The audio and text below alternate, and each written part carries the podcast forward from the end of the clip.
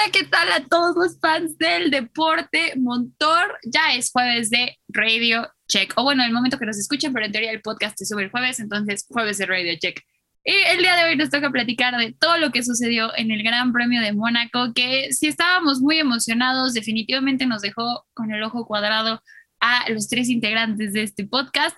Yo soy Mafer Leiva, acompañándolos como cada episodio. Y hoy estoy con los otros dos grandes expertos del deporte motor. Hoy sí se puso pollo. Y también, Emma, ¿cómo están el día de hoy? Aparte de tristes por los podios.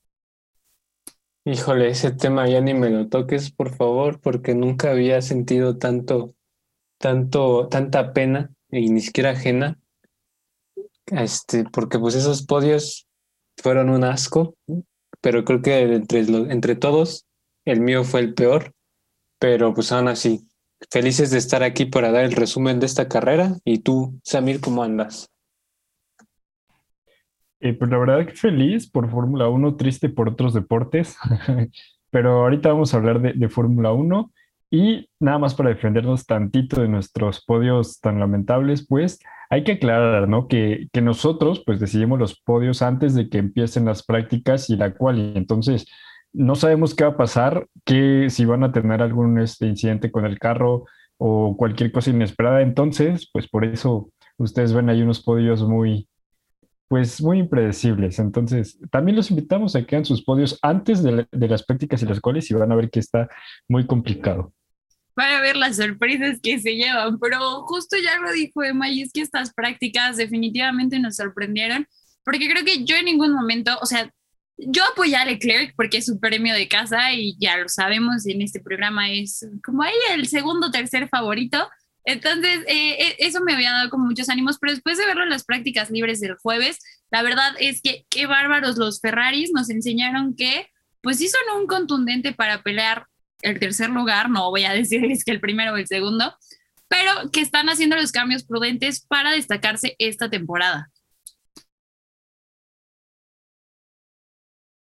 Sí, además, creo que un factor también muy importante es que ya vimos que, mm, en el caso de Sainz ya tiene la confianza prácticamente a tope con este Gran Premio de Mónaco. En las prácticas libres también hizo un gran trabajo, en tanto en la primera, pero especialmente en la segunda. Y Leclerc, pues, eh, me parece que es cierto, o sea, fue la confianza de él y también el ímpetu por eh, estar en el Gran Premio de su casa, porque incluso decían que el camión, bueno, el transporte para su escuela, pues pasaba en la recta principal de ahí del circuito. Entonces, eh, prácticamente lo de Leclerc me parece que fue por inspiración, un toque de confianza, pero también otro toque de desconfianza, porque sabemos que no solo chocó en las cuales, también chocó en las prácticas libres. Sí, parece que Leclerc no puede, pues yo creo que sí está un poco ahí embrujado, este, cuando va a su gran premio este, pues bueno, sí, es su gran premio. Y de Sainz, pues la verdad es que desde, desde la primera práctica nos dejó boquiabiertos a todos, ha hecho un trabajo increíble y como dice Samir, está muy cómodo ya en, en el Ferrari y pues puede ser que lo veamos por ahí en otro, en otro gran premio colándose al, al podio. Yo no diría que en Baku, pero a lo mejor en otra, en otra carrera y ya hablaremos de eso la siguiente semana. Mira, yo no descartaría a Baku porque este fue el primer Street Circuit y nos sorprendió y el que se viene también, entonces, quién sabe. Pero ahí salieron muchísimos memes justo destacando la, actuación de Carlos Sainz, donde decían, avísenle que son pruebas, porque estuvo corriendo como si fuera la carrera. Hizo muy pocos tiempos y bueno, el apodo que se le hizo a Charles Leclerc, que así lo voy a decir de ahora en adelante porque lo hizo muy bien y la verdad es que sí fue eh, brutal lo que sucedió con él este fin de semana con el choque que tuvo en Qualis. Pero creo que también en las prácticas tenemos que destacar aquí el trabajo que hace también Max Verstappen, porque hay que recordar que en premios pasados, híjole, eh, Mónaco no se le daba a Red Bull, sí, obviamente con Daniel Richardo, lo, lo, mencionábamos el episodio pasado y pues obviamente creo que es importante traerlo a colación aquí. Eh, a Red Bull se le daba, pero no precisamente a Max Verstappen. Creo que yo no lo sentía como un piloto completamente experimentado para llevarse un gran premio como este. Sin embargo, desde las prácticas se vio que ya estaba como un poco más seguro de lo que estaba haciendo en el Red Bull en este circuito tan lento y pues obviamente con la curva más complicada de la Fórmula, bueno, de, sí, de la Fórmula 1. Además, yo creo que a Hamilton, obviamente, pues ya sabemos por, por lo que pasó, ya lo hablaremos después un poquito eh, a fondo, pero eh, algo curioso también de, este Gran Premio de Mónaco es que la primera victoria tanto de Hamilton como de Vettel, como de Verstappen ahora en este circuito, pues llegó a sus 23 años, ¿no? Pues hay un dato curioso, entonces hay que hacer cuentas, a ver ahorita quién tiene 22 años y el que llegue con 23 el siguiente año, me parece que hay que tirarle, ¿no? ¿Por qué no? Este va a ser el, el que gane esta. Y también esta prácticamente, si le ganaba Leclerc, pues él también tenía 23 años, desafortunadamente, pasó lo que pasó, pero pues nada más hay un dato curioso.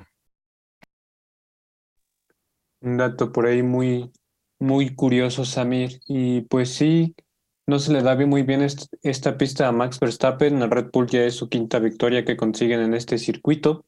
A Mercedes en especial no se le suele dar muy bien, más que años pasados que el coche era altamente dominante, porque pues sabemos que el concepto de Mercedes pues es un poco más pues no, para no meternos en, ninguna, pues se me fue la palabra, es un poco más grande, ¿no? Puedes comprar un coche de, de Red Bull con un, con un Mercedes y el coche de Mercedes es mucho más grande, lo que hace mucho más difícil eh, pues pasar con, con toda la libertad en circuitos tan estrechos como los de Mónaco. Aún así, pues Valtteri Bottas había dado la cara por el equipo desde el principio para que al final pues se arruinara, pero ya llegaremos a eso.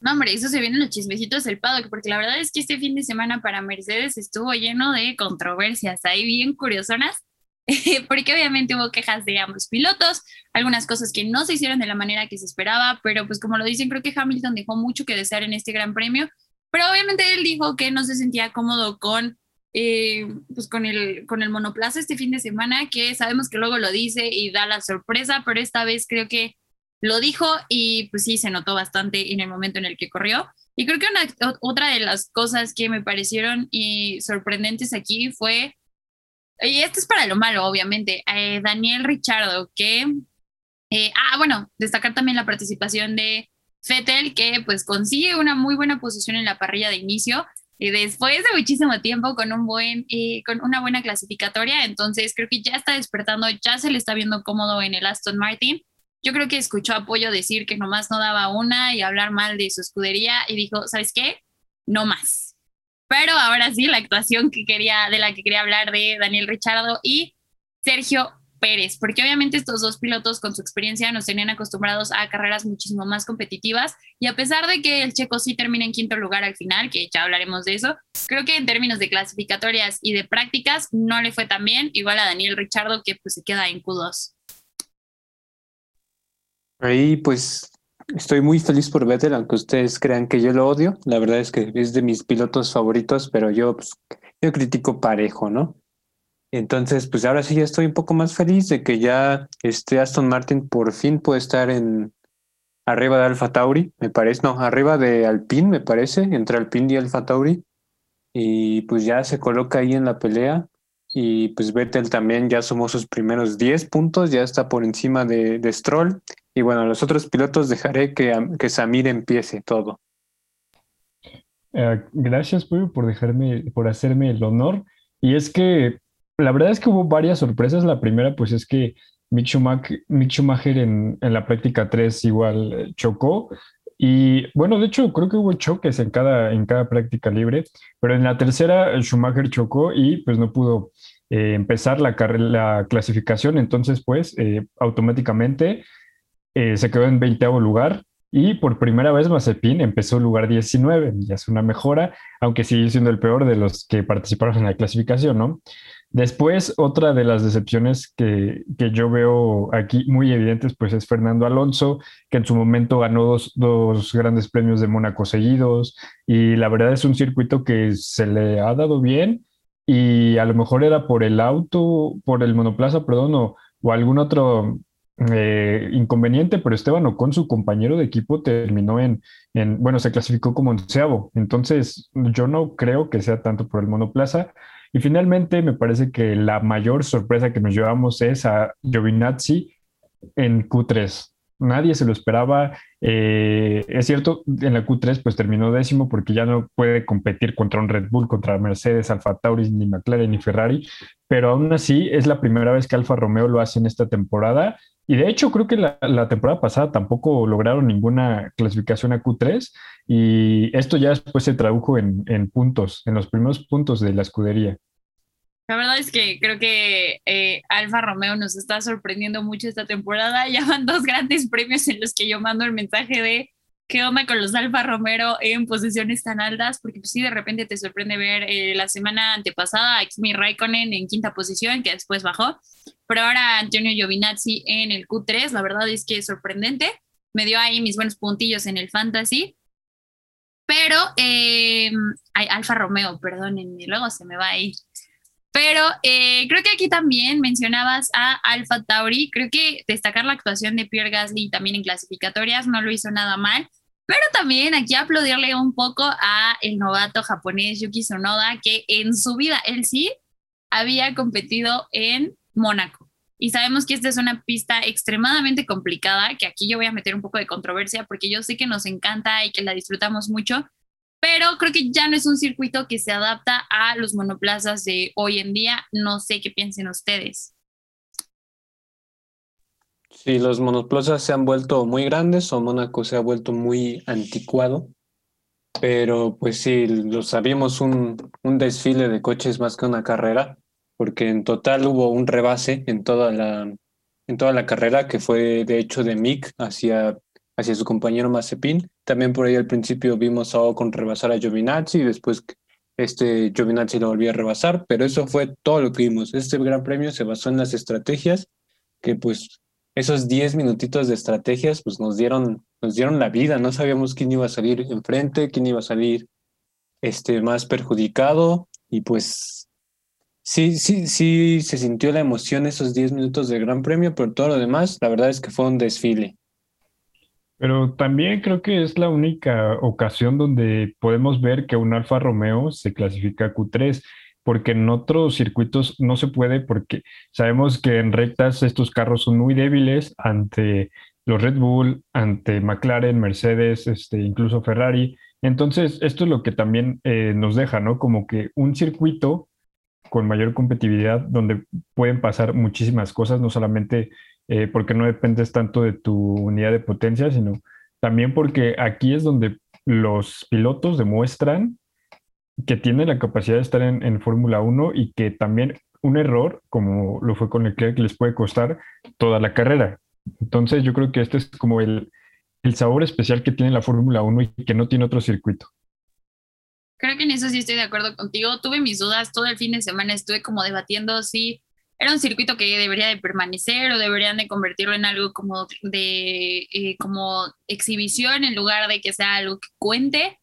Pero creo que tienes razón, sí es un espacio donde podemos ver que, que prueben los equipos sobre todo sus estrategias, que por ahí, eh, si empezamos a hablar de eso, también aplaudirle al Alpine, que fueron los, Alpine, perdón, que fueron los únicos que empezaron la carrera con neumáticos duros y le salió bastante bien a Esteban Ocon, pero ya llegaremos a eso. Y aquí mencionas también a Leclerc, digo, perdón, Leclerc. Hoy vengo, sí, como tú dices, con toda la pronunciación, ¿eh? ¿eh? ya lo habíamos dicho, que podía haber ahí sorpresillas de que cuando van a perder la vuelta más rápida, hacían algo. Yo no quiero decir que chocó adrede, porque la verdad es que arruinar un coche, no, no, un, un monoplaza, la verdad no lo veo como posible o como una buena idea en ningún, en ningún momento, pero ustedes creen que esto haya sido que, empezó como algo de me voy a estacionar tantito para que no sea la vuelta más rápida alguien más, o que sí fue un accidente honesto. Híjole, híjole, híjole. La verdad es que yo al momento de verlo sí creí que, que había sido a propósito, pero no, no dañas el coche así. O sea, a lo mejor haces algo como lo que hizo Nico Rosberg o lo que hizo Michael Schumacher, en donde el monoplaza no se, no se dañaba tanto, pero sí estorbaba, los, sí estorbaba a los demás. Y entonces, pues yo no creo que lo haya hecho a propósito. Tal vez pues pensaba que podía arriesgar de más porque ya tenía la pole position. Al, final no le salió tan bien como él esperaba. Bueno, sí lo hizo a propósito. Pero pues yo la verdad no creo que haya sido a propósito. Creo que se permitió arriesgar un poquito más porque tenía la pole y, y si pasaba algo no la iba a perder. Entonces, no creo que haya sido propósito, pero no tampoco se preocupó tanto, por así decirlo. Ajá, y además eh, la verdad es que no, tan, no traía el ritmo para hacer la vuelta más rápida, de, mejorar su vuelta. Y eh, entonces yo creo que ahí arriesgó un poquito de más y pues ya obviamente resultó en otra cosa, aunque no creo que haya sido a propósito tampoco, porque también hay que recordar que en la curva donde pasó todo esto es en la curva de la piscina, que aquí es donde más accidentes ha habido en la historia del Gran Premio de Mónaco. Este se da mucho a justo como pasó eso, que la llanta, el, neumático pasa rozando eh, justamente la barrera y cualquier roce, hay veces donde las puedes tocar, pero muy, muy, muy, muy, muy mínimo el toque. Pero si ya la, tocas de más, pues ahí prácticamente ya no hay nada que hacer, se te rompe todo, eh, la dirección, el eje. Y de hecho, eh, nada más para mencionar rápido lo que, lo que pasó exactamente, es que lo que más se dañó y por lo que no lo pudieron arreglar es el palier del eje de transmisión. El eje de transmisión prácticamente es la parte del coche que te ayuda a que el esfuerzo mecánico que produce el motor pase a hacer tracción en las ruedas, ¿no? A que las, a que las ruedas gires, giren prácticamente. Entonces, eso fue la parte eh, que se dañó, que se dañó porque inicialmente habían dicho que era la caja de cambios, pero ya después confirmaron que la caja de cambios, pues esta estaba disponible. Lo que no era el eje de transmisión. Al final creo que sí, eh, eh, gracias por la explicación. Aquí nuestro Inge de confianza ya nos explicó cómo funciona. Pero creo que sí, fue un accidente lamentable. Por ahí Max Verstappen, aunque al principio estaba molesto y en las entrevistas se veía como que le quería echar la culpa, ya después dijo, ah, no es cierto, ahí es donde yo también he chocado, creo que es una curva complicada. Y pues sí, como lo dice Emma, es ahí donde vemos la mayor parte de los accidentes. Pero ahora sí creo que es momento de pasarnos a platicar un poquito de lo que sucedió en la carrera, porque la verdad los podios, como ya lo dijimos, nos sorprendieron a todos. Eh, empezando Max Verstappen, pues obviamente toma la posición número uno después de no haberse quedado en eh, después de que Charles Leclerc no pudiera terminar, bueno, empezar más bien la carrera. Y de ahí creo que se vinieron cosas muy interesantes. Lo que les mencionaba de la estrategia de Alpine fue el único que inició con los neumáticos duros y le resultó bastante bien, 53 vueltas y después pasar a pits, creo que le permitió tener bastante buen ritmo. Y por ahí creo que es justo empezar a hablar de los errores que no le habíamos visto tan claros a Mercedes, por ahí habían tenido algunos tropiezos, pero nada como el de este fin de semana, porque esa parada, e, e, e, el hecho de que no le pudieran sacar la llanta al monoplaza de botas, pues obviamente desató la tragedia del Gran Premio. Sí, sí, sí. Este Gran Premio fue un, un asco para todos los fanáticos de Mercedes desde donde lo quieran ver, porque pues desde empezando, bueno, empezando desde la parte de botas, más bien, desde la clasificación en donde su, su hombre más valioso queda en séptimo lugar, pues ya empiezas bastante mal. Entonces, pues Bottas recuperó, bueno, sale segundo después del abandono de Charles Leclerc, pero un error de estrategia, digo, un error en, en la parada de los pits, pues acaba con sus carreras. Lo vimos ahí estar 10 segundos, 20 segundos, 30 segundos, 40 segundos y de repente lo dejamos de ver. Y pues fue un error bastante infantil al que le echaron la culpa, pero ya hablaremos de eso en los chismecitos del paddock. Y pues también a Hamilton, pues quiere hacer por ahí el, el undercut pasando, el undercut pasando a Pitts antes que los demás, y pues le sale peor de lo que, de lo que habían planeado con todos los demás pilotos, pues adelantando, quedándose un poco más de tiempo en la pista. Entonces, garrafal, garrafal la actuación de Mercedes, por donde la quieras ver, este fin de semana, en donde también pierden el campeonato, bueno, pierden el liderato del campeonato. Exactamente, aunque eh, yo también lo veré un poquito antes de todo lo que pasó en boxes con Bottas y, con Hamilton, porque creo que de todos los, los, pilotos que estaban rodando, evidentemente los de Mercedes fueron los primeros en pasar a boxes, pero Bottas fue de los primeros en que mm, empezaron a perder rendimiento con esos neumáticos, ¿no? Entonces, creo que también tuvo un poquito que ver que no administró de manera correcta eh, prácticamente porque es lo que le falla eh, mucho, y no solo en este circuito, en varios circuitos le, ha fallado un poquito. Entonces, creo que eh, esto, pues sí fue un factor importante, no fue lo principal por lo que perdieron, pero eh, yo opino que tienen que tener ahí cuidado con botas, ¿no? Que decirle de repente igual sus, sus ingenieros como de, ok, ve cuidando más las botas, como las botas, ya ando yo confundiendo apellidos con partes del carro. Eh, como hicieron con Checo Pérez, que prácticamente a él le dijeron de, mira, por ahorita no vamos a presionar y solo presionó al piloto de enfrente en tres ocasiones, me parecía, ya exagerando. Entonces, este, estas decisiones también vienen pues de las partes altas, ¿no? De la estrategia de la carrera, cuando, eh, decidir ser agresivos y cuándo no. No, y creo que ahorita que mencionas a Checo es importante resaltar que mantuvo el récord de la vuelta más rápida por bastante tiempo. También por ahí Yuki Sonoda de repente nos sorprendió a todos bajando el tiempo de 1.13 me parece a 1.12. Creo que sí, a 1.12 por ahí. Entonces, la verdad es que también aplaudirle a este piloto que les digo que es la primera vez que compite en el Gran Premio de Mónaco. Y además, siendo novato, creo que fue una actuación bastante buena. Nos había acostumbrado a más, pero después de que en este premio nunca lo hubiera pisado y aún así sacar una vuelta más rápida, me pareció bastante importante. Y el checo, pues bueno, sí presionó, creo, suficiente a Lando, pero bueno, Lando hace maravillas. Por ahí le pidió en los coms que no le dijera nada porque sí se sentía bastante presionado por el checo. Creo que sí hubo, como tú dices, dos o tres ocasiones donde sí veía que Checo se llevaba el podio pero Lando Norris hace un trabajo increíble en las curvas y sobre todo en las rectas para evitar que, pues obviamente, la potencia del Red Bull lo superara.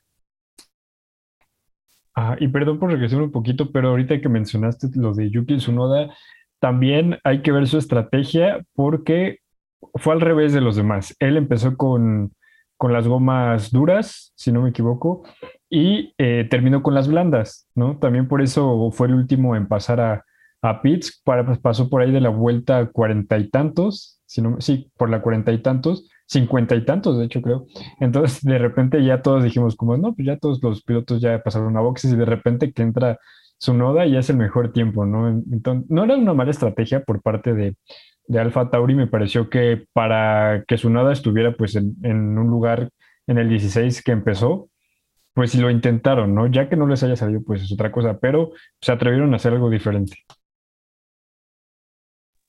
Y ahora sí, regresando un poquito más a lo de Checo, pues la verdad es que y se lleva el mérito total en la escudería, pero también el trabajo del Checo fue muy bueno por la escudería porque la estrategia fue absolutamente perfecta y Checo por poder llevarla a cabo, porque pues tenía que, que, reducir todo ese tiempo que tenía, bueno, más bien, no tenía que, que gastar sus gomas cuando, tenía, cuando estaba atacando a Vettel, para poder hacer las vueltas rápidas que estuvo haciendo mientras los demás pasaban a boxes. Y eso le permitió salir de boxes con más de 20 segundos de, de diferencia con respecto a Vettel, me parece que venía por atrás. Y pues la verdad es que es un trabajo increíble de la escudería y de Checo, que no dejaron de confiar en él, gracias a Dios. Y pues incluso sale en primer lugar enfrente de, de ahí de, de Max, que le permite pues seguir haciendo sus vueltas más rápidas hasta que pasara a, boxes y ya otra vez se pusiera por detrás de Norris. Y pues con respecto a Norris, no hay forma de rebasar en este circuito. Mientras veíamos la carrera, Samir y yo solo esperábamos que Norris se volviera a saltar ahí la curva después del túnel para que lo, lo amonestaran con cinco segunditos. Digo, no es nada en contra de Norris, pero pues ya queríamos ver a Chequito ahí arriba, pero pues no sucedió y aún así el trabajo de Checo fue un trabajo increíble que para hacer un circuito tan estrecho, creo que sí hubo muchísimas eh, banderas blancas y, si no me equivoco, es negro con blanco, de, pues justamente que se salían de los límites, ¿no? Estuvo Yuki Tsunoda, estuvo Pierre Gasly, estuvo también eh, Lando Norris en una ocasión, entonces sí creo que los pilotos ahí tuvieron problemas con eso, pero fuera de, creo que eh, en ese aspecto no les costó tanto trabajo adaptarse. Y mencionar también ahorita que estamos con lo de las presiones, a nada más y nada menos que Carlos Sainz, que le da su primer podio a Ferrari de la temporada y pues obviamente el primer podio también para este español eh, en esta nueva escudería. Creo que se eh, hace un debut bastante bueno con, con, este podio y sobre todo porque se le pudo poner al tú por tú. No digo que Bottas cuando fuera en segundo lugar lo estuviera haciendo mal, pero la diferencia era muchísimo mayor entre Bottas y Verstappen que la que tuvo eh, Carlos Sainz con, eh, con el piloto holandés, ¿no? De repente los veías, hay una diferencia de un segundo, segundo y medio o dos. Creo que fue, fue, fue una estrategia, bueno, fue más bien la habilidad de Carlos bastante buena que pues la verdad sí me gustaría aplaudirle porque creo que no lo habíamos visto tan, tan agresivo en ningún premio como en este.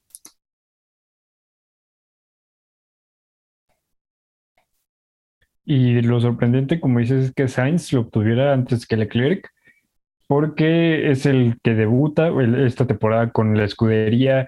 Eh, es uno, un piloto que no tiene tanto, que no se destaca en este Gran Premio de Mónaco. Entonces, la verdad fue algo totalmente inesperado. Y lo que más me gustó, pues es que otra vez vimos pero a Lando Norris con Sainz, obviamente ya en diferentes escuderías, pero los vimos juntos otra vez en el podio de Mónaco. Yo creo que eh, para ellos que pues son grandes, grandísimos amigos, pues les dio gusto, incluso ahí este, en, al final vimos cómo hablaron, eh, igual pues empezaron a bromear entre ellos. Y otra cosa de la, de la que menciona Sainz es que él intentó poner un poco de presión a Verstappen en, en, el Gran Premio, porque Verstappen vimos que poco a poco se empezaba a despegar de él pero él también sabía que era muy complicado alcanzarlo y que sería muy arriesgado, ¿no? Entonces se conformó con el segundo lugar. Eh, fue inteligente, la verdad, porque eh, vimos lo que pasó con, con Verstappen y Hamilton en el 2019, que Verstappen al momento de darle ese besito por atrás a Hamilton, prácticamente se quedó fuera del podio. Entonces, muy inteligente toda la estrategia de Ferrari. Y dentro de las malas noticias que tuvieron con Leclerc, pues encontraron la mejor de toda la temporada, que pues es un podio en Mónaco. Un podio. Ah, espera, ¿terminamos con Verstappen o con Sainz? Me perdí ahí el final. Estamos con Sainz. Ah, ok, sí, perdón, perdón. Sí, sí. pues sí, el trabajo de Sainz es, bueno, es que Sainz se adapta increíblemente rápido a sus coches.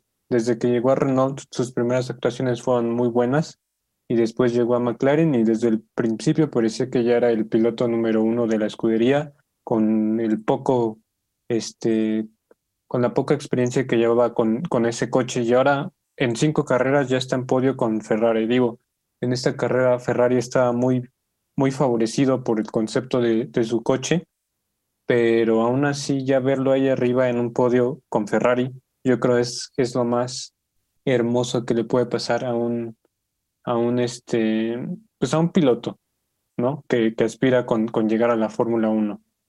La verdad es que sí, sobre todo en un gran premio tan querido y tan complicado, siempre resulta siendo muy bueno. Y aquí hoy vengo con ganas de hacerles preguntas difíciles, no sé por qué, pero si se hubiera dado el caso que me hubiera encantado ver a Charles Leclerc en la carrera, ¿ustedes creen que hubiera sido posible ver a los dos Ferraris en el podio o nos hubiéramos quedado nada más con uno?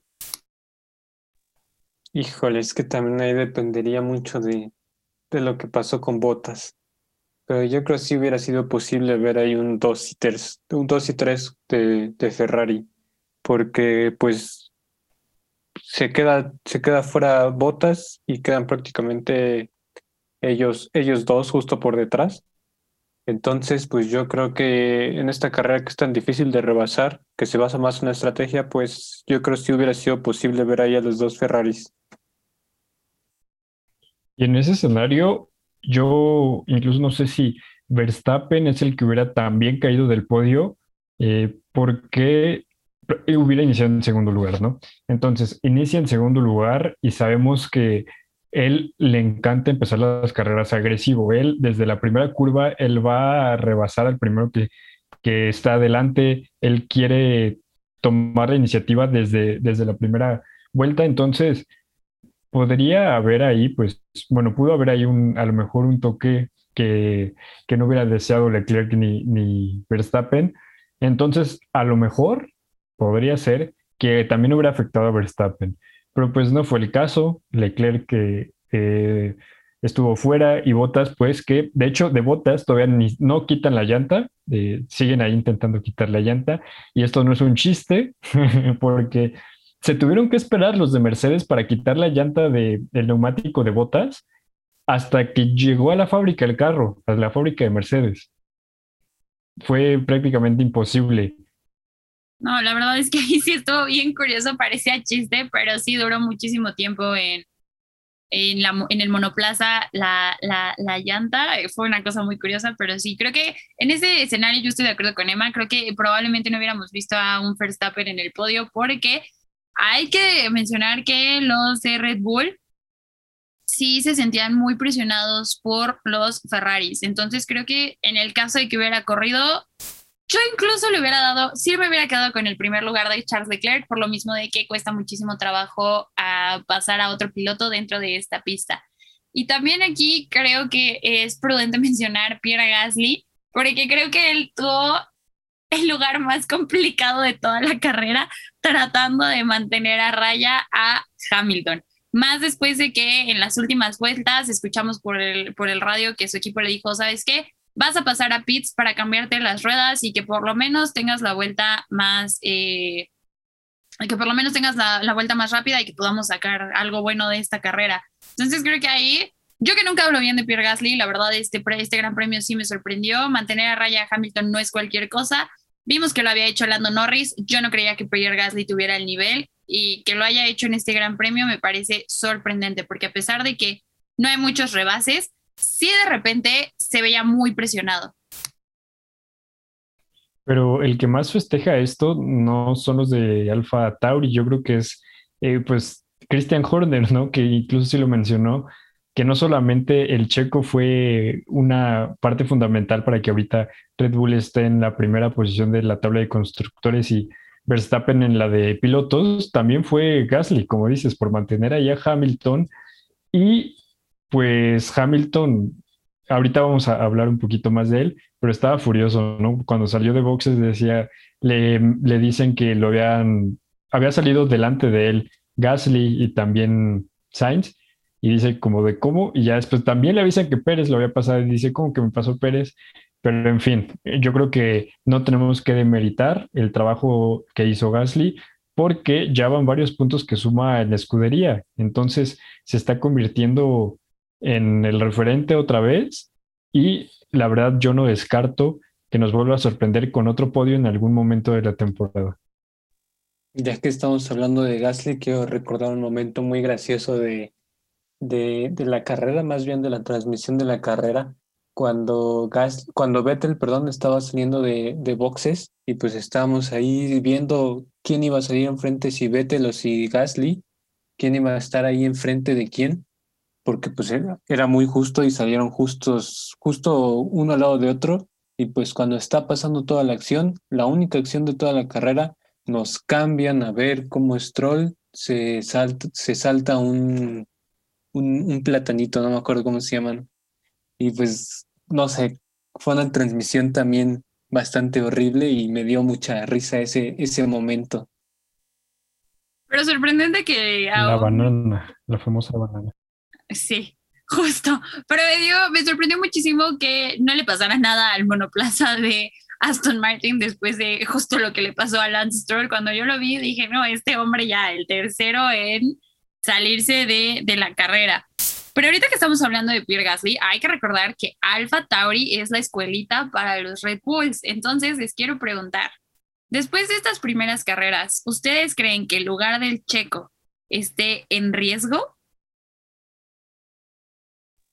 No, yo la verdad creo que no, porque pues Helmut Marco ya se, se ha mostrado que no apoya en lo absoluto a Pierre Gasly y pues felicita a Checo cada vez que lo hace bien como esta carrera, que su actuación, que él mismo dijo que su actuación fue, fue sorprendente, no con esas palabras, porque pues no habló austriaco, pero lo dijo así. No, no hablo español.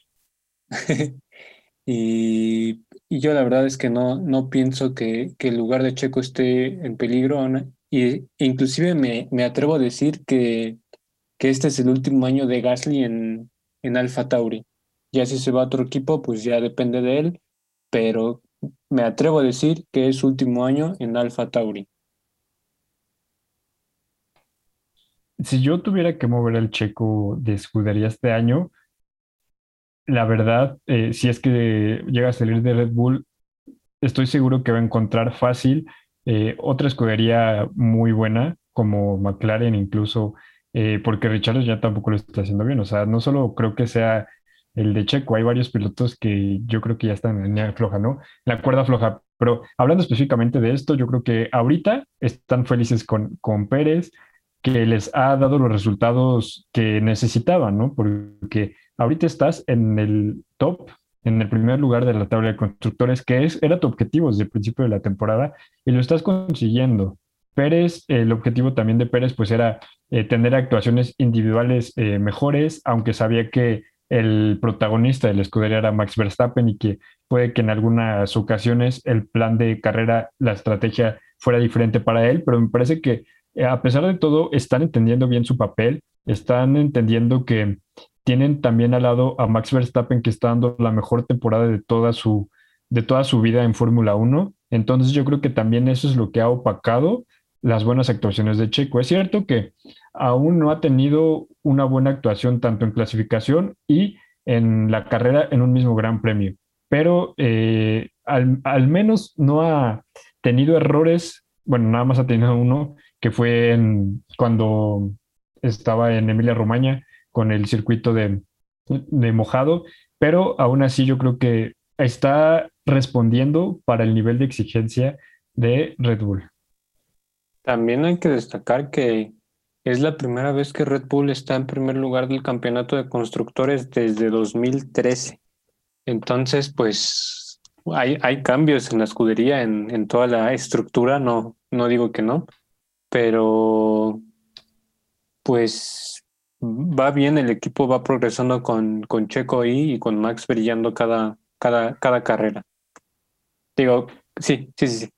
Y también hay que, Ajá, y también hay que ver algo, una parte muy importante de, lo que está haciendo Red Bull con Checo Pérez, porque prácticamente es la primera vez que contratan a un, eh, a un piloto que no haya pasado por ningún programa de Red Bull desde Mark Webber. Y Mark Webber es uno de los históricos de Red Bull, 129 carreras eh, tuvo con ellos, eh, 8 victorias, 15 podios. Entonces, lo que hizo, lo que está haciendo Checo prácticamente es histórico, porque para que una escudería que compita por ser campeona de constructores confíe en ti sin haber pasado en ninguno de tus programas, es que vieron algo en ti excepcional.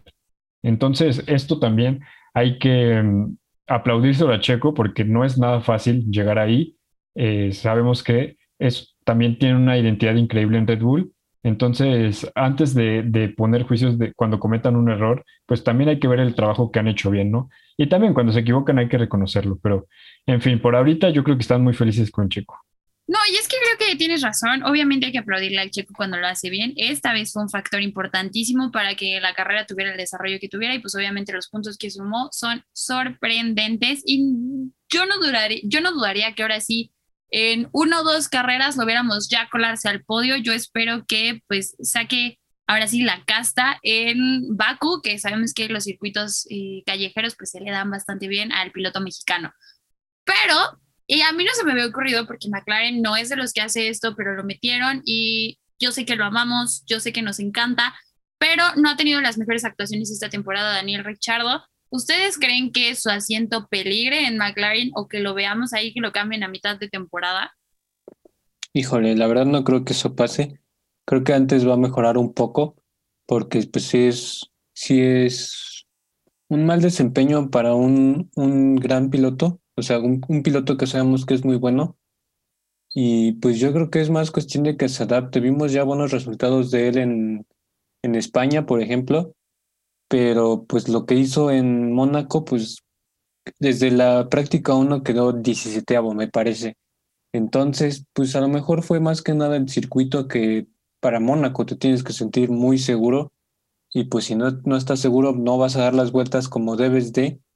Entonces, pues yo creo que no está en peligro su, su asiento. Si todavía vemos que en Baku, en Francia, en Austria y en Estiria, pues no, no levanta, pues a lo mejor ahí sí ya, ya podríamos empezar a, preocuparnos un poco de su asiento, porque pues ahí tienen una lista de buenos pilotos, y, pero aún así yo no creo que pase, la verdad.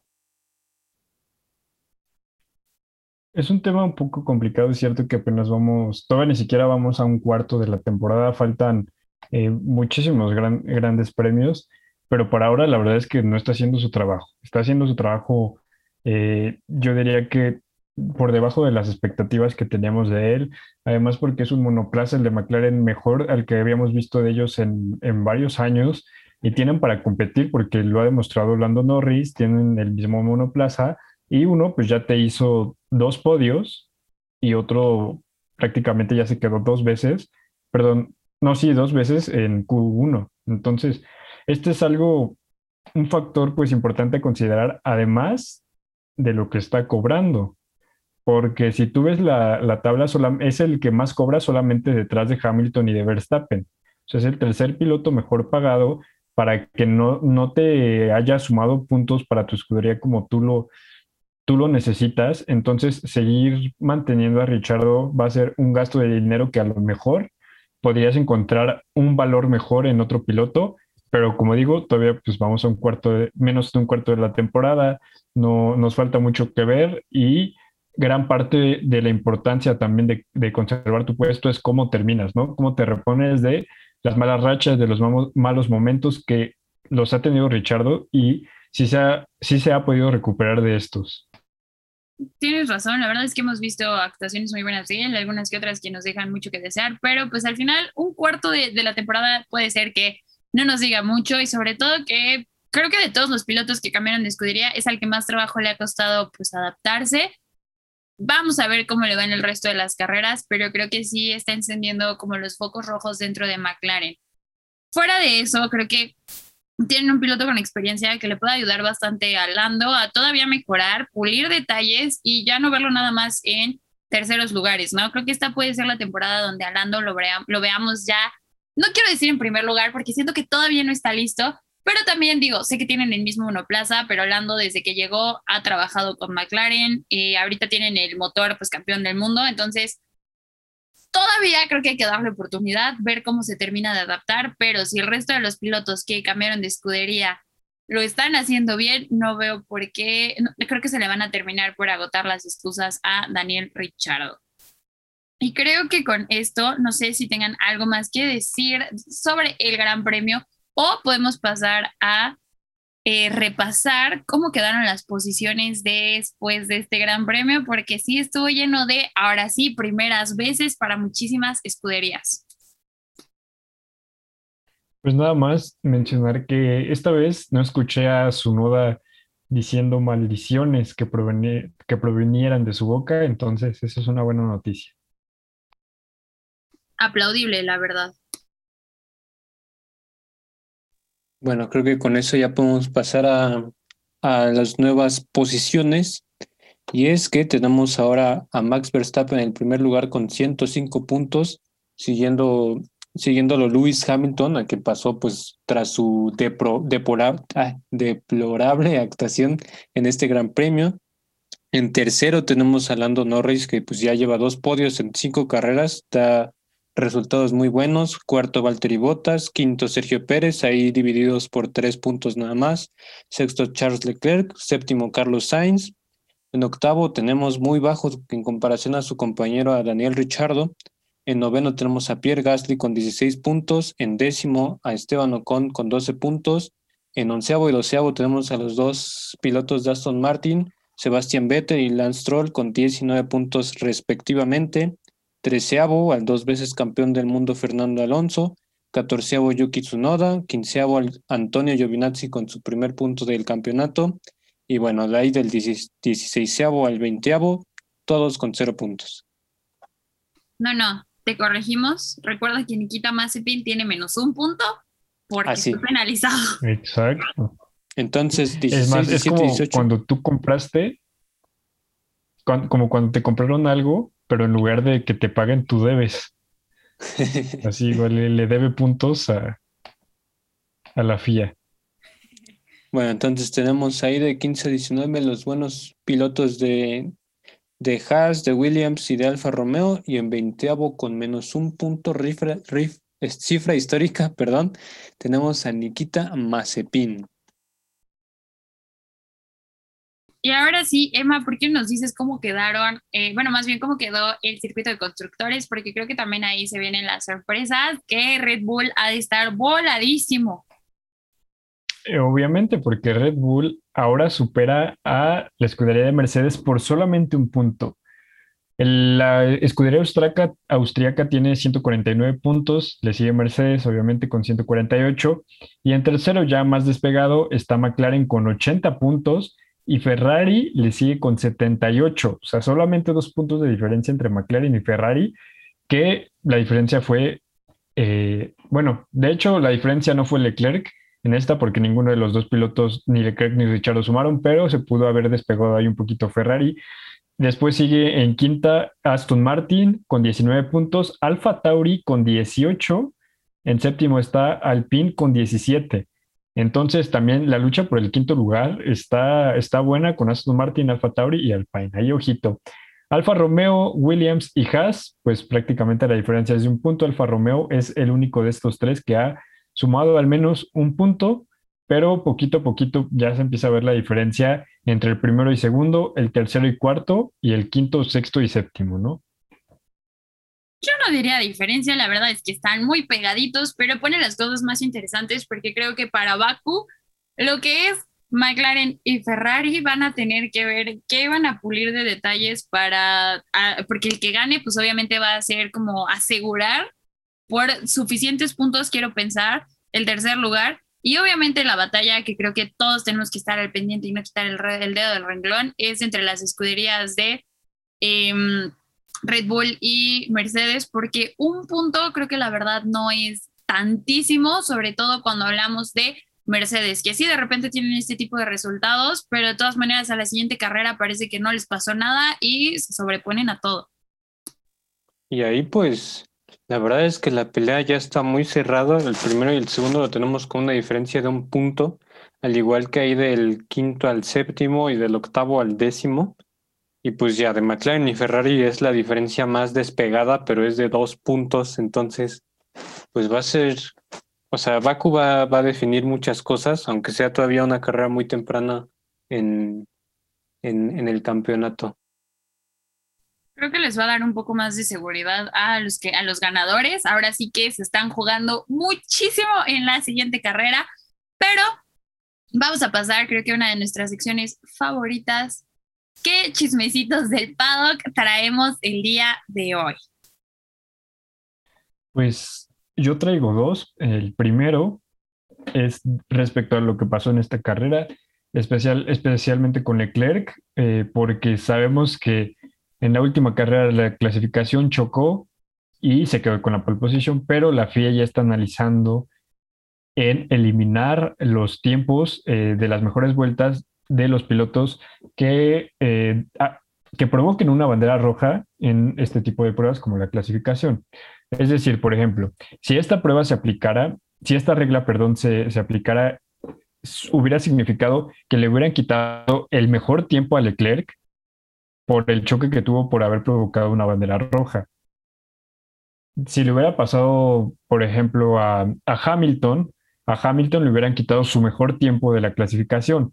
Entonces ya no hubiera quedado en séptimo, a lo mejor hubiera quedado en octavo, noveno o en décimo. Entonces, eso es lo que está analizando todavía la FIA, todavía no se dice nada en especial y no es algo nuevo porque ya se hace en indicar. Entonces, yo creo que para mm, evitar este tipo de injusticias, porque a mí sí me parece que, que fue una injusticia, eh, lo que le pasó, pues Verstappen tenía la, la, posibilidad de mejorar el tiempo y también los pilotos de atrás, pues tenían todavía una chance, ¿no? De, de mejorar su posición y terminó afectándolos a no solo a Verstappen, a muchísimos más, a Hamilton también por eso estaba muy enojado. Entonces, eh, prácticamente es la nueva regla que está analizando la FIA para implementar en, las siguientes, eh, en los siguientes grandes premios? Híjole, imagínate que aplicaran eso. Creo que, o sea, sí tiene los fundamentos necesarios, además de que lo hagan en IndyCar, porque pues hemos mencionado el día de hoy los distintos, bueno, este episodio y el pasado hemos mencionado los distintos incidentes que se han vivido en 2006 y 2014 con Mick Schumacher y pues también con Nico Rosberg. Entonces, Creo que ahí obviamente tomaron acciones, la FIA sí los penalizó un poquito, pero bueno, excepto la de Nico Rosberg, esa sí fue autorizada por los comisionarios de la FIA, pero lo que sucedió en, 2000, en 2006, perdón, sí fue sancionado, entonces creo que tiene los fundamentos. No sé si sea lo ideal, porque obviamente eh, sí, la FIA, así como yo les pregunté, pensaban que Charles Leclerc lo pudo haber hecho a propósito, pero obviamente Charles Leclerc le dijo, no inventes, si lo hubiera querido hacer, hubiera sido tres pesos más inteligente y no me hubiera provocado un daño tan grande en el monoplaza que no me permitiera competir después. Entonces, no sé si sea la mejor idea, creo que afectaría más de lo que puede ayudar esta regla, porque obviamente creo que no puedes controlar todos los accidentes. Sí, y esta idea pues la propuso en un principio Toto Wolf, el director de, el director dueño y todo, todo lo que quieran de Mercedes AMG Petronas F1 Team. Y pues ya sabemos que cuando Toto no le gusta algo, pues va, va a, a decírselo a la FIA y pues es el consentido, por así decirlo. Pero ya se han manifestado varios pilotos como Charles, como Max también, que han dicho que que, este, que pues no, no, no se les haría justo porque no, no es algo que haces a propósito, pero pues aún así la FIA lo va a, seguir analizando. Exacto, yo creo que ya todos eh, tienen su punto de vista y pues todos son válidos. Entonces, eh, Maffer eh, o Pollo tienen otro chisme. Yo tengo otro, pero me lo guardo. Primero ustedes eh, digan el suyo. El que Aguanta del chisme. Quiero preguntarles, ¿esto que puede hacer la FIA lo hace en pro de la seguridad de sus conductores o creen que lo está haciendo por otras razones? La verdad es que no, ahorita no se me ocurre alguna específica, pero creen que es por la seguridad de sus pilotos o por alguna otra cosa. Pues yo creo que prácticamente es para hacer más justa la competencia. Sabemos que no es que tú quieras hacer a propósito, eh, provocar a propósito una bandera roja en una clasificación, pero también los otros pilotos no tienen la culpa de, eh, de cargar con un error que ellos no cometieron, que es ajeno a ellos y a su escudería. Entonces, yo lo veo más por la parte, pues, de justicia deportiva, por decirlo de alguna manera. Sí, también yo creo que sería un poquito por justicia. No me sorprendería, la verdad, que al final dijeran que no se va a hacer, pero yo creo que sí sería un poco más por la justicia, porque hemos visto muchos pilotos, como los ya mencionados Rosberg y Schumacher, que cuando se ven pues ahí un poco en amenaza con, con su pole position, sobre todo en Mónaco, que es un circuito en donde la pole position vale mucho, pues han hecho esto, a lo mejor no se ve tan, tan a propósito, ¿no? Pero pues nunca lo vamos a saber. Y la justicia, pues es, es quitarles ese tiempo, pero yo la verdad no estaría muy seguro de que lo, lo fueran a hacer. Y bueno, ahora sí yo les quiero pasar a otro chismecito, un chismecito que tiene que ver un poquito con Mercedes. Ah, aguántame tantito, va, va, va a hablar antes de un chismecito mi compañera Mafer. Te traemos hasta el mismo, ¿eh? porque también iba a ir con Mercedes, y es que no hablamos en, en, en, lo que sucedió de la carrera, la ventaja competitiva que traía Valtteri Bottas, y por lo que Hamilton también se expresó molesto, y es que Bottas pidió y, y, trabajó con los mecánicos para que le hicieran un cambio en su suspensión para que pudiera responder de mejor manera a su monoplaza dentro de Mónaco. Entonces, esto pues obviamente le molestó un poquito al actual campeón del mundo porque pues al final sí le resultó bastante bien el cambio que traía Botas y el hecho de que se lo hayan dado a él y no lo hubieran hecho parejo, pues le pareció un poco injusto, pero obviamente ha sucedido en múltiples ocasiones de manera eh, adversa, no, bueno, ha sucedido al revés y pues a Botas como que no le queda mucho cuando le molesta, sin embargo, no sé qué tan sano se está volviendo esta competición, no nada más para los pilotos, pues también para la escudería. Y justo también escuché eh, que debido a todos los problemas que se vieron dentro de la escudería de Mercedes, Hamilton obviamente estaba muy molesto, pero esto no va a afectar la relación que hay entre Hamilton, Bottas y Toto y en general toda la escudería, porque sabemos que es difícil para Hamilton especialmente eh, lidiar con esto porque ya no fue su error y perdió todos los puntos eh, que lo mantenían como líder del, del, campeonato de pilotos por culpa de la escudería. Entonces, eh, yo creo que ya entendió que es un error, ya, ahora sí que ya se perdonaron, ya se dieron las gracias, ya, ya pasó todo, entonces vamos a ver todo normal para el siguiente Gran Premio en Mercedes, no, no, no va a pasar a mayores. Y ahora sí, a seguir con Mercedes. Sí, es un chisme un poquito diferente, pero igual seguimos con Mercedes. Y es que después de la carrera, Toto Wolf otra vez, no tengo nada en contra de él, es más, si me quiere adoptar, que me adopte, pero pues se manifestó en contra de Valtteri Bottas, ya que él consideró que el error, el error de la tuerca que no quería salir de la llanta se debió a Valtteri Bottas porque se estacionó un poquito atrás de donde debía estar. Y la, la máquina, la herramienta no entró, entró con un ángulo que fue lo que hizo que, que, pues, que no funcionara igual y que se atorara al final. Y pues se pone tenso el ambiente ahí en, en Mercedes para Valtteri Bottas, porque pues ya sabemos que todo lo malo le pasa a él, pero ahora que el mismo Toto Wolf esté, esté echándole la culpa por algo que, que claramente no es culpa, porque pues Hemos visto a pilotos que arrollan a otros, a los miembros del, de los pits, como por ejemplo Stroll o, Schumacher, y pues aún así las llantas pueden salir sin problema. Entonces, aquí yo creo que sí, la culpa no fue de Botas, pero Toto Wolf quería buscar un, un responsable, ¿no? Algo no, no tan adecuado. De hecho, yo no sé si hubo culpa de alguien o solamente pues fue algo, una mala, algo de mala suerte, ¿no? De que pues a lo mejor, pues Botas pasó abajo de una escalera, cenó pozole, algo así, ¿no? Que te da mala suerte siempre. Eh, pero ya hablando, pues más eh, de manera un poquito más técnica, lo que pasó con, con la tuerca de la, del neumático es, eh, digamos, en términos coloquiales, que se barrió. Imagínate tú que vas a, a, poner un desarmador, un desatornillador, como le digas, a un, a un clavo, ¿no? Lo vas a quitar Ahora, digamos que el clavo, ya sea de, cruz o de, o de línea, este fue el otro nombre, eh, digamos que se barre, ¿no? Que tú lo estás girando, pero como que se deforma esa línea y ya en lugar de que, de que desatores tú el, desarmador, prácticamente lo que estás haciendo es que ya no gire el tornillo, ya solo gira tu desarmador. Y eso fue lo que pasó. O sea, prácticamente, digamos que se deformó, como, como dice Pollo, esto y eh, por eso no salió la llanta. Entonces, no, yo no creo que culpar a alguien pues sería lo correcto, ni siquiera a, algún integrante de los, de los que cambian las llantas ahí en los pits. Yo creo que fue algo de pura mala suerte. Estoy de acuerdo, creo que realmente aquí no se trata de buscar culpables, digo, de repente el enojo que pudo haber sentido Toto porque sabemos que es altamente competitivo, podría llegar a justificar esto, pero creo que en realidad pues no, no pudo haber sido culpa de Botas, eh, creo que esos errores y ajustarte a eso, pues también le toca un poquito a tu equipo de pits. Ya hemos visto que tienen fallas ahí de repente los mecánicos, lo vimos la temporada pasada, lo vimos en esta, en carreras anteriores. Nada tan grave como esto, pero no quita el hecho de que haya sucedido. ¿Y por qué no, Emma, nos cuentas el tercer y último chismecito del paddock?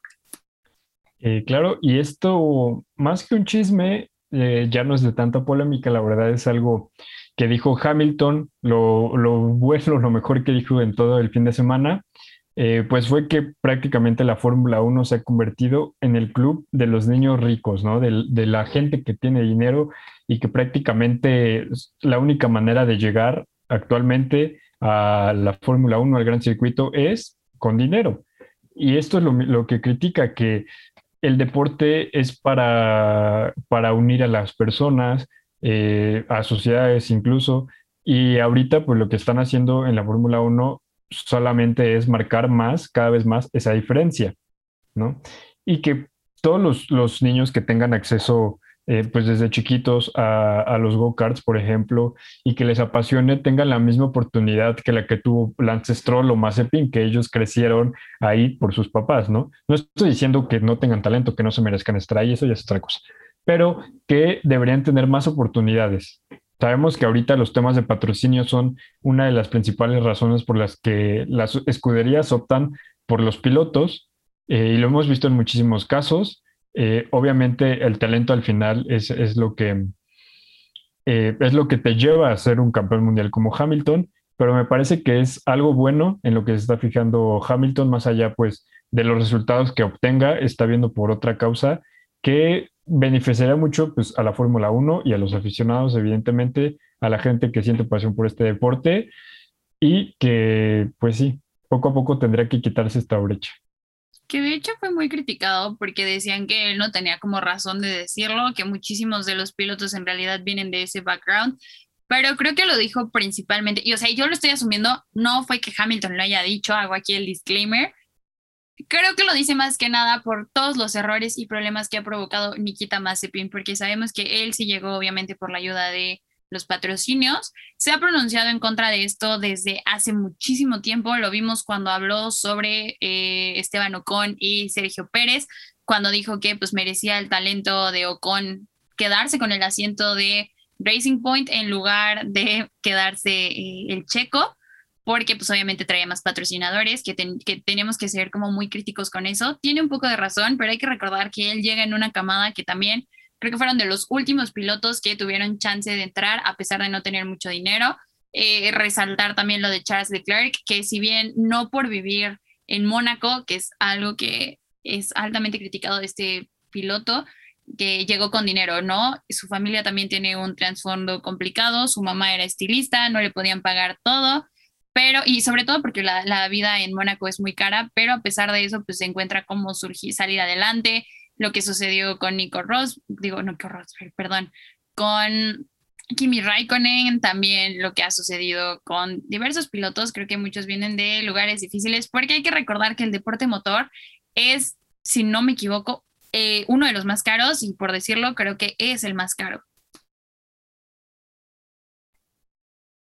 Además eh, de esto, Hamilton no solamente mencionó este tema de la parte económica, que como dices es el deporte más caro, eh, al menos aquí en México es muy, muy, muy caro, ¿no?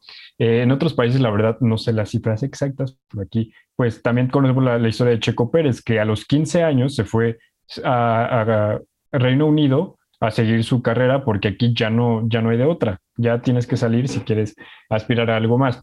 Pero también se, se expresó eh, por la parte mm, del movimiento, eh, digamos, eh, antirracial, antirracista, perdón, porque menciona que desde que, desde que él es pequeño, me, me, sigo refiriendo a Hamilton, no ha visto a ningún piloto de descendencia afroamericana, ni siquiera en karting, ya después en Fórmula 1, Fórmula 2, Fórmula 3, pues tampoco. Y esto es lo que menciona también, que, que él siempre se ha preguntado por qué pasa eso. Si es por un tema racial, si es por un tema económico, eh, pero cualquier eh, tema que, que, fuera por el que no haya competido con alguien, pues también debería de, acabarse esto, ¿no? De que cada vez pues el deporte sea más eh, inclusivo, porque dice que es lo único que no ha visto. Ha competido contra personas de, diferentes países, asiáticos, diferentes culturas, pero con otro eh, piloto afroamericano, ahí es, nunca en, su vida ha competido con alguien. Entonces, es otro de los temas que criticó. No, y creo que la Fórmula 1, independientemente de lo que está diciendo Hamilton, sí es un poquito elitista porque es muy caro, pero también creo que es uno de los más inclusivos en temas de minorías raciales porque no te cierran las puertas por ser de cierta nacionalidad o no cumplir siendo alguna minoría, como sucede ahí en la NFL. Yo sé que de eso no es el podcast, pero ahí salió uno de estos casos. Entonces creo que hace bien estar marcando estas diferencias, sobre todo porque si ustedes son seguidores de Drive to Survive, en un capítulo al final, en, en, en el final de la temporada 2, creo que es, eh, le, preguntan, ¿no? Le hacen una entrevista sobre el racismo y lo que él ha vivido como siendo el único piloto de color dentro de la Fórmula 1 y es lo que él dice, ¿no? Desde que yo era pequeño alguien me dijo que por ser de color yo no iba a llegar a ser nadie ni tenía chance y él tenía como 10 años y estarle diciendo eso a un niño, pues la verdad creo que sí tiene que ver un poquito con la falta de representación que hay de diferentes minorías dentro de, de, de la parrilla de conductores. No sé si quieras agregar algo, Pollo. Híjole, es que creo que ya dijeron prácticamente todo de lo que, lo que queríamos cubrir en este, en este segmento. Pues, pues sí, prácticamente se nos acabaron los chismes por esta ocasión.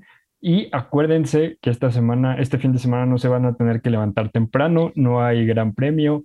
Bakú es hasta dentro de eh, dos semanas, de este sábado en en 8. Entonces pueden descansar bien, pueden dormir tranquilos sin alarmarse de si se equivocaron de horario o no. Entonces, la siguiente semana los, los esperamos con el análisis de Bakú. Eh, Maffer, ¿cuáles son nuestras redes sociales? Claro que sí, no olviden seguirnos en Twitter e Instagram como arroba radiocheck-f1 para que no se pierdan todas las actualizaciones más importantes de la Fórmula 1, porque obviamente los chismes del paddock y todo lo que sucede en Fórmula 1 no descansa porque nosotros no tengamos episodio, lamentablemente. Pero eh, no se olviden de escucharnos, como ya lo dijo Emma, el próximo jueves, donde les vamos a traer el análisis de Baku. Prometemos subir nuestros podios ya viendo las clasificatorias para que no se lleven sorpresas medio curiosas ahí de las elecciones de piloto que tenemos. Eso ha sido todo por este bello episodio. Si les gustó, denle follow para que les lleguen las notificaciones cada que hay un episodio nuevo. Y nos vemos la próxima semana. Adiós. Adiós. Adiós.